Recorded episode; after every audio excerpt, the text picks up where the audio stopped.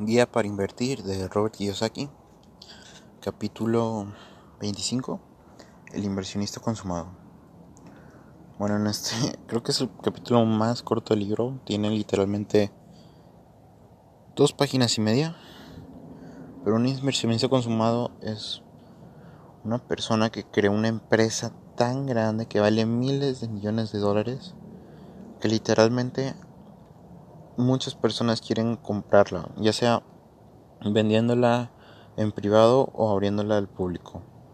O sea, acciones, pues poner en la bolsa.